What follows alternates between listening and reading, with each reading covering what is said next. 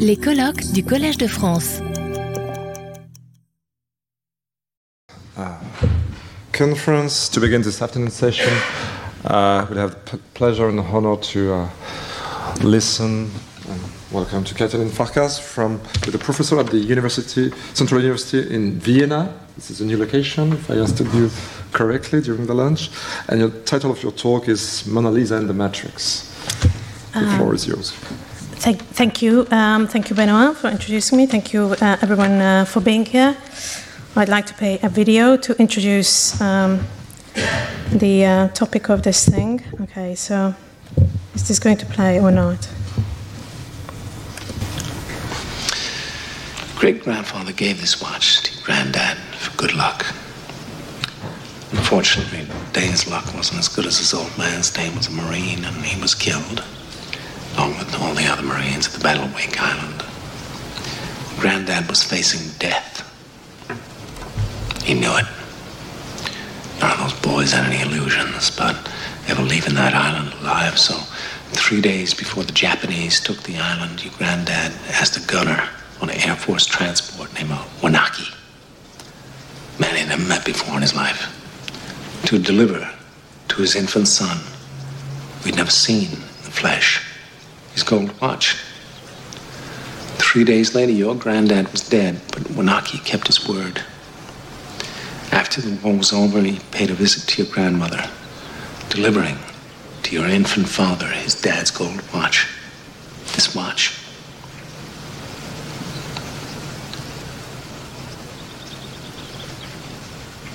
This watch was on your daddy's wrist when they were shot down over Hanoi. He was captured, in a Vietnamese prison camp.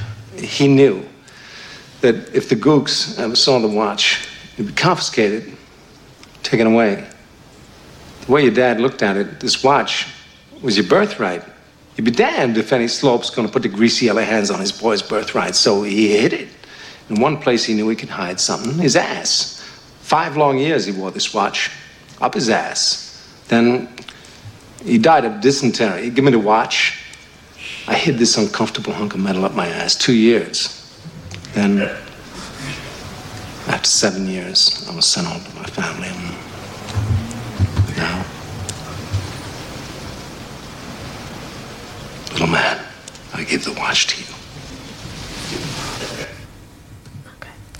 So um, I'm sure many of you are, have seen this um, scene before. It's from Pulp Fiction. Uh, it's a very memorable scene. Um, it's, uh, it's about the irreplaceable value of an object. Um, so uh, this is my theme today: um, uh, objects that or things that have an irreplaceable value. Well, some examples uh, include artworks like the Mona Lisa. which is something that is supposed to uh, have a value for everyone or uh, for many people, an irreplaceable value for everyone or for many people. Personal memorabilia, like um, this golden watch, um, which belongs to the character named Butch, played by Bruce Willis in uh, Pulp Fiction. Um, this is the kind of irreplaceable value that's often supposed to be just for the person uh, but not for everyone. It's still an irreplaceable value for him. Or memorabilia um, attaching to famous people, for example, the, the famous dress that Marilyn Monroe was wearing when she sang that uh, famous birthday song um, for uh, President Kennedy, uh, which was recently worn by Kim Kardashian. I mean, the dress. Um, and, um, and of course, uh, I mean, these are not really things, but, but you know, entities in the world that are also supposed to have irreplaceable value in some sense are persons. So these are some of the things that are supposed to have irreplaceable value. Um, uh, now, I think it's, um, I mean, I started with the example of, uh, of the Golden Watch, partly because I think it's a, it's a sort of uh, quite powerful and memorable scene which uh, conveys you the, uh, the, the, the, seriousness uh, of the irreplaceable value uh, of a certain object, and, and partly because, in some respects, um, personal memorabilia um, raise fewer questions about irreplaceable value than artworks are. Um, so, um, in, in, the case of the Golden Watch, um, there isn't a that much doubt about what the object is. It's a physical object. It's the golden watch, and uh, there isn't um, that much doubt about what makes it especially valuable. It's this particular history, having belonged to Butch's grandfather, and then also having been preserved in those circumstances by his father and by um, um, by his uh, his friend, who's played by uh, um, Christopher Walken. Um, in the case of artworks, the situation is a bit more complicated. I'm just mentioning it, mentioning this point just to indicate the kind of um, jungle of issues that one uh, enters when, when one is talking about the irreplaceable value of objects. The, on, on, a certain combination of views uh, about uh, art and artistic value and uh, um, the features of the Mona Lisa, maybe the Mona Lisa doesn't have such a replaceable value. So, if you think that the artistic value of an artwork depends on its multiple instantiable sensory properties, so in the case of the Mona Lisa, is the particular shapes and colors and texture uh, that is displayed uh, on the canvas, maybe maybe texture is an important thing. So it's not just the color and the shape, but it's the, the way it is embodied in the paint. Um, um, and, and, and, if you have the additional view that um, all works of, our, uh, of art are multiply realizable, only technology is the limit to the multiple realization. So if you could reproduce exactly um, not even the molecular composition of the Mona Lisa, but if you could reproduce exactly the sensory properties that give artistic value uh, to the Mona Lisa with another canvas and the distribution of paint that would portray the same features, then you would reproduce that that that in, that thing would have the same artistic value and. Um, we don't have the technology at the moment to, to reproduce such a perfect replica, but once we do, then we will reproduce we will produce an object which has the same artistic value as the Mona Lisa. I'm not saying that this is a plausible view necessarily, I'm just saying that this is a possible view. And, uh, and in addition to this, you have the view that all non instrumental value of the Mona Lisa comes from its artistic value. Then I think if, if you have these three convictions, then um, you may not think that the Mona Lisa is in principle an object with an irreplaceable value because you will think that its artistic value comes from, sorry, its non instrumental value, its value not as a means to another thing but as an end in itself, uh, comes from its artistic value. But the artistic value comes from the multiple instantiable properties, and these properties are multiple instantiable if we think that technology can be extended. Then it turns out that uh, maybe the Mona Lisa doesn't have irreplaceable values uh, irreplaceable value. But I think that um, not everyone um, subscribe to these views, and certainly not everyone subscribe to this combination of views. So um, if, if, if you don't, then maybe you will agree that um, the Mona Lisa has um, an irreplaceable value. Even if the Mona Lisa, I mean, because that, that, that thing um, depends on, on taking various stances about artistic value, uh, about um, the reproduction, possible reproduction of artistic value, and things like that. Maybe if you accepted this view, maybe you could still think that memorabilia still may have irreplaceable value. So maybe you could still think that the golden watch has irreplaceable value for Butch in some sense, even if you don't think that the Mona Lisa has irreplaceable value. I don't know whether this is a entirely coherent position because um, if you think that um, the golden watch has irreplaceable value for Butch, just because of the connection to his grandfather, then you might be ex- sort of tempted to extend um, this kind of the memorabilia uh, value to, uh, to uh, objects that have been created by or belonged to uh, famous people like the Marilyn Monroe dress. So the irreplaceable value of the Marilyn Monroe dress seems to come from the same kind of source as the irreplaceable value of the golden watch for Butch. Um, and if that's the case, then uh, Mona Lisa, even if its artistic value doesn't justify uh, uh, declaring its irreplaceable value, could still have a still be have an irreplaceable value as a memorabilia uh, because of its relationship to Leonardo da Vinci. So, Leonardo da Vinci, this famous and very influential painter, has personally painted this canvas, and it has this historical property of having been painted by Leonardo. So, um, you know, there are many moving parts uh, of this equation. Um, I think I think people also still have irreplaceable value. So if you are, um, I mean, I, I, can totally imagine someone having this this view about artworks that you know why are we revering the Mona Lisa that much?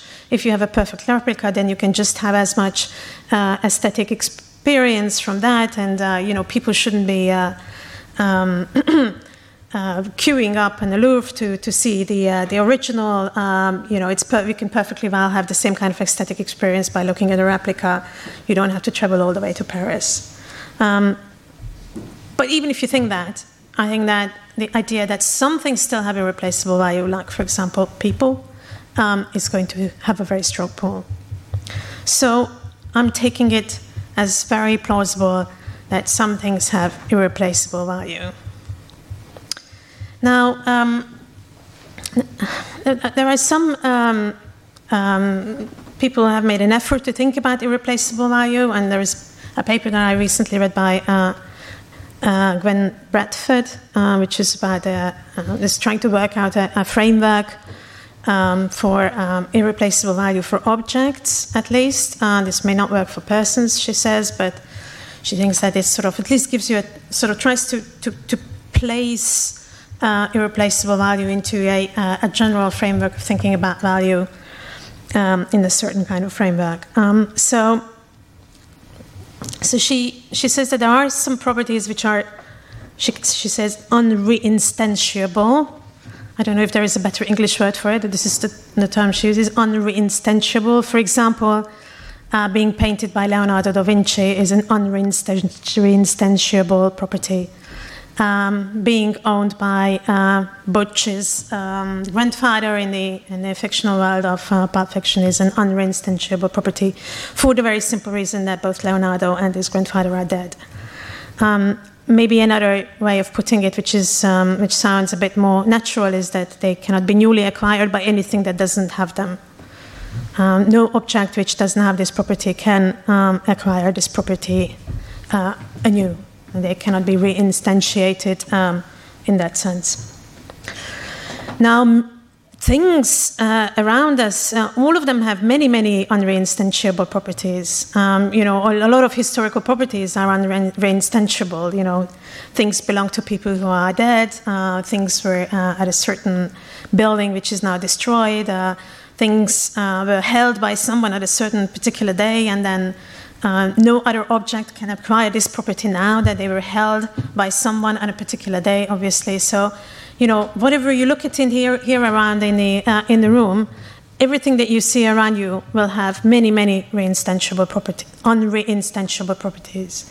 So, um, when we say that an object is irreplaceable, um, that's strictly speaking not very precise because almost all objects are irreplaceable in the sense that they have unreinstantiable properties. What we mean is that have, it has irreplaceable value. And that must, be the, uh, that must be the claim that we are making because that is something that is specific uh, only for uh, certain objects. Um, and uh, so, um, so Gwen um, Bradford says that um, in some cases, these unreinstantiable properties, sorry, um, properties is missing there. So these unreinstantiable properties centrally ground some good-making properties that endow the object with uh, non-instrumental value. You might think that um, this isn't much of an explanation. We explain irreplaceable value by saying that the thing has an unreinstantiable property that grounds a good-making property that endows it with value. It's true that it's not an awful lot of explanation, but I think it is still helpful to see that um, there are two sort of aspects here. One is the unreinstantiability of the property. The other is the um, what they call in value theory good making property, the one that is uh, makes one that makes the thing valuable, and it's a relationship between those two uh, properties uh, that makes uh, that gives the thing an, an irreplaceable value. Uh, a clarification here is that the non-instrumental value here is not the same as intrinsic value. Um, uh, an intrinsic value is, uh, is often um, uh, defined as a value that the thing has um, uh, depending on its intrinsic properties, so a value that it has independently of its relation to, to other things. And uh, people who write about irreplaceable value and uh, intrinsic value um, note that some G. Moore, for example, runs these two notions together the intrinsic value and the non instrumental value. If there are things which, which have irreplaceable value, like uh, uh, the golden watch, clearly having um, um, uh, owned by, being owned by um, Butch's grandfather and uh, spending uh, seven years in the rectum of various people is not something that is an intrinsic property, it's a relational property of the watch. Uh, but uh, so, so it cannot be an intrinsic value in that sense. But at the same time, the value that it gains is a non-instrumental value. It's, uh, it's a value for its, for its own sake uh, in that sense. So we should keep that in mind, that distinction. That, um, I mean, Bradford, I think, talks about intrinsic value, but I don't think it's, uh, it's helpful because if, uh, if intrinsic value is something that supervenes on intrinsic properties, this is not intrinsic value in that sense. It's value in relation to, in virtue of a relation to another thing, but still, it's not valuable for something else's sake. It's valuable for because because it's uh, it's uh, for its own sake. Okay, um, so um, so these, um, I mean, as, as I said, I take it that uh, many things uh, around us have irreplaceable uh, value. Um, artworks, um, personal memorabilia, memorabilia belonging to famous people, persons. Um, what about virtual objects? Do virtual objects have irreplaceable value? Well, I think that prima facie they don't because they are not irreplaceable in the relevant sense. Prima facie, it seems to me that their good making properties are not grounded in, in, in properties uh, that are not reinstantiable. They are essentially data structures, and any instance of this data structure is genuine. So, um, um, and another way of trying to get a handle on this about something having irreplaceable value is to ask whether the thing can be forged. Um, this is a, a, a, famous distinction that is, uh, is proposed by uh, Nelson Goodman um, and then has been worked on by, by other people um, as well between um, the autographic arts, uh, which include painting, prints, sculptures, and molded figures, which allow for forgeries.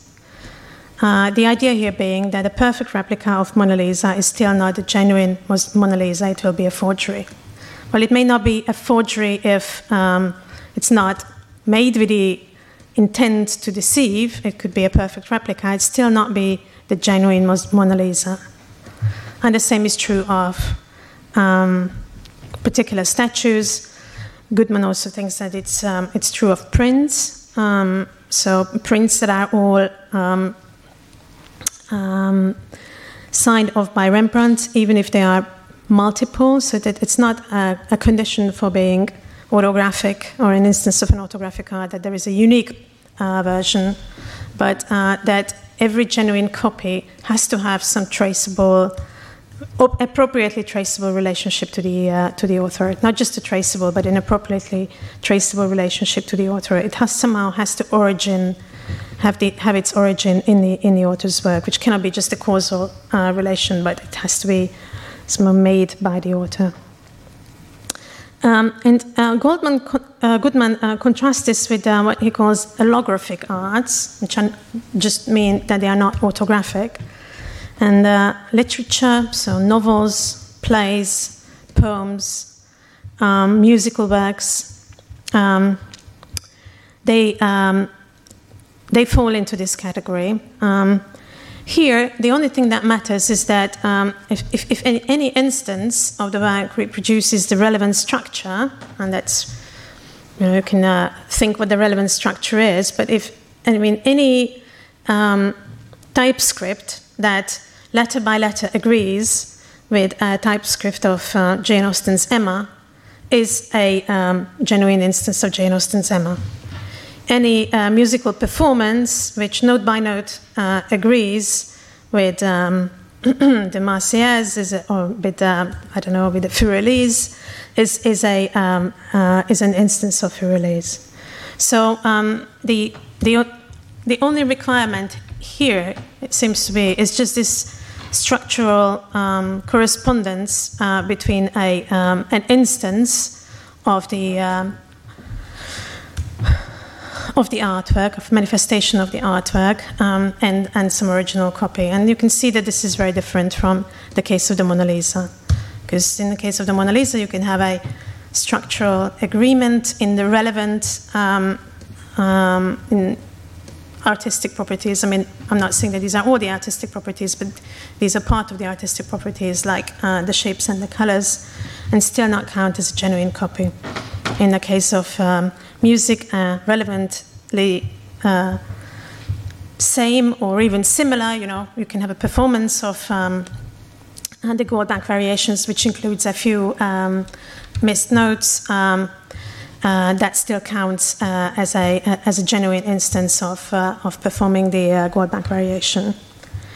And um, I mean, there is there is a bit of a, a debate about this, but I think a lot of people will go uh, as far as saying that it doesn't have to doesn't have to have any kind of recognizable causal connection to the original. I mean, the normal case um, in our world for an, an edition of Emma uh, appearing or a, uh, a, performance of the Goldberg variations uh, taking place is that it has a traceable causal connection to the original act of authorship, right? Because uh, um, it's copied from uh, the original version of the of Emma, or the music is played from a score that originates uh, in the original score for the work.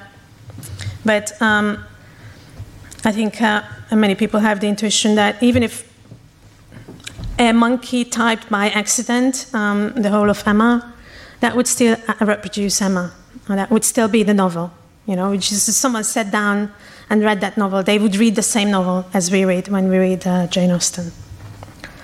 Okay, so virtual objects, it seems to me, things that consist of uh, information and data structures belong to the allographic gene, genre. They are, I think, uh, the kind of things that seem to be uh, um, any structurally sufficiently similar instance of this uh, of this uh, uh, of this data structure is going to count as a as, an, as a genuine instance of of the object. So as long as the code can be reproduced, I think it seems that all instances will be genuine. And that would suggest that there is a difference between um, virtual objects and uh, many familiar objects that we are surrounded with, like um, you know physical objects. The difference being that uh, these physical objects can acquire any replaceable value. It's not obvious how a virtual object could acquire any replaceable value. Okay, so this um, this this goes. Um, um,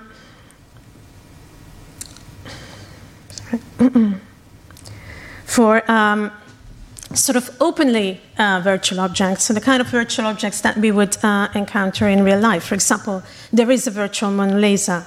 The Louvre uh, has put up a show a few years ago when they created a kind of virtual um, uh, what they call a virtual Mona Lisa viewing ex- uh, experience. Um, and this is an openly virtual object, right? So this is not something that um, is kind of its virtual nature is hidden from us. It's, uh, it's something that we identify as a virtual nature. But it is uh, worth asking what happens to irreplaceability in a complete immersive matrix world. Um, so take Mona Lisa in the matrix world, a total virtual world. Now, presumably, uh, the program that's running uh, uh, the matrix where the Mona Lisa in, which is similar to our world, specify that we can see the Mona Lisa. I'm just putting in virtual because this virtual, virtuality, of course, is not evident for the, uh, for the inhabitants in, of the matrix. We can see Mona Lisa only in the Louvre. Um, and any uh, replica made or forged in any other environment will not be the Mona Lisa. So in the matrix, if someone is trying to I make a copy of the Mona Lisa and I try to pass it off. um, that will not count according to the program that is running the, uh, uh, the, the, whole setup. That will not count as a genuine instance of, a, of the Mona Lisa. And if certain kind of uh, events happen, for example, there is a matrix earthquake or a matrix fire which destroys the Louvre um, and, uh, and the Mona Lisa in it, uh, then the Mona Lisa will cease to exist uh, within the matrix world. Um, that is, no one in the matrix will have a, an experience that counts as being in contact with the Mona Lisa afterwards. So it looks like um, in, a, in a total immersion matrix world, there is a, um, uh, there is a, a neat um, feature that corresponds to the real world irreplaceability. Even if the Mona Lisa deep down is a virtual object, there is this kind of matrix irreplaceability, which is just dictated by the, the way that the program is set up, uh, which makes sense of in what sense the Mona Lisa is still uh, an object with irreplaceable value um, in this um, uh, in the matrix world. So, um, is this is this really irreplaceability? I mean, I think this is uh, this is a, um, a very difficult question. Um, um, as as all of you uh, will know Dave Chalmers argued that for many things uh, in the uh, total immersion matrix world, um, if um, if we if we sit on, on chairs in, in if we virtually sit on virtual chairs in the um, in the in the matrix world, nonetheless, um, uh, these are chairs for the inhabitants of the matrix. So when they they're not wrong in thinking that they are sitting on chairs. Um, and, and that's true for many things, um, uh, many objects that, uh, and many properties that, uh, that characterize the, the world of the matrix, that uh, people's beliefs are largely correct about them. And if you have a real life equivalent of a chair, then that's a chair in the matrix. Is this true of irreplaceability?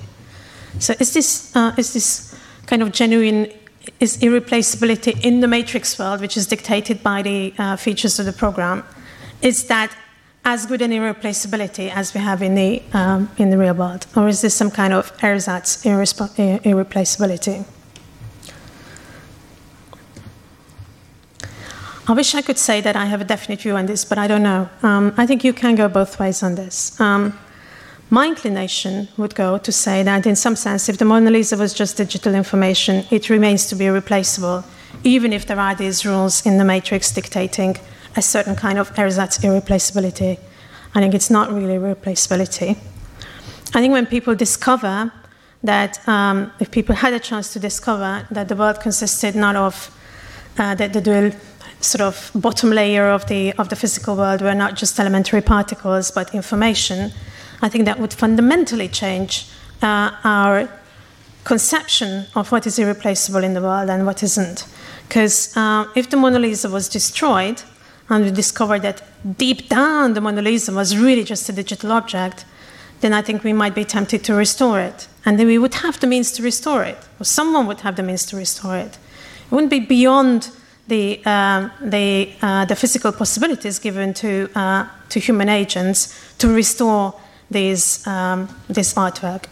And then we would, because, um, because whatever was valuable about it um, maybe um, it wasn't its. We had to, you have to realize that it wasn't. It didn't have a replaceable value in the thing, in the way we thought it had, in the way that the physical object would have. But it still has immense artistic value, and we would want to enjoy that artistic value in a numerically different, uh, but otherwise um, uh, qualitatively similar object. So this is one way to go, and I feel that this is the more natural way to go.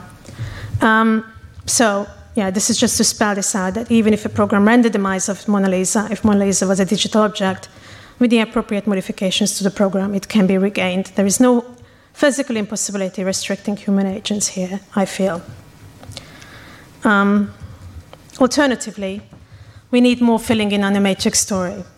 How are the principles of running the program determined? Can they be regarded as equivalent to the laws of nature? Can human actors have an influence on them?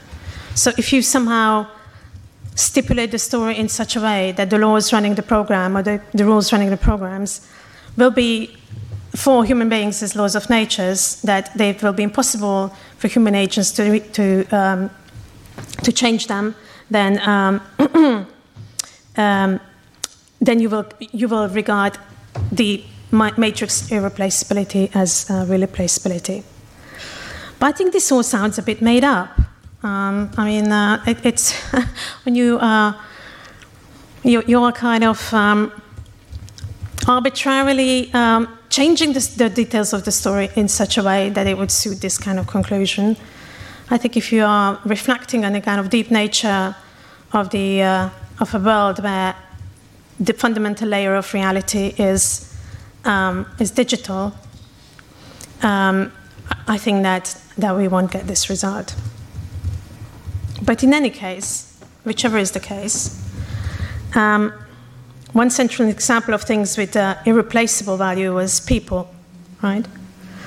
And um, um, this is something that uh, especially important in the context of uh, loving relationship. Philosophers have written on this. Um, plausibly, the beloved has an irreplaceable value for the lover. Um, sorry, I don't have that reference here, but um, there is Christopher Grau has a very interesting paper on this. Um, and people and their relationship to objects uh, fill our world with irreplaceable value. I think this is a world that we are very much uh, accustomed to. Um, our beloved have irreplaceable value for us, and then certain people who have other kind of importance in our life, not um, sort of different through different sort of relationship, not necessarily through love, they endow uh, certain objects with irreplaceable value. I think this is um, very much part of our value world um, I think digital objects, by their basic nature, by their very nature, are not, they don't have a replaceable value in the same way. Um, so any virtual world that wants to adopt our values will have to take this into account, that uh, you won't be able to reproduce uh, this value structure by merely with digital objects. Have to do something else in order to reproduce this uh, value structure. Okay, thank you.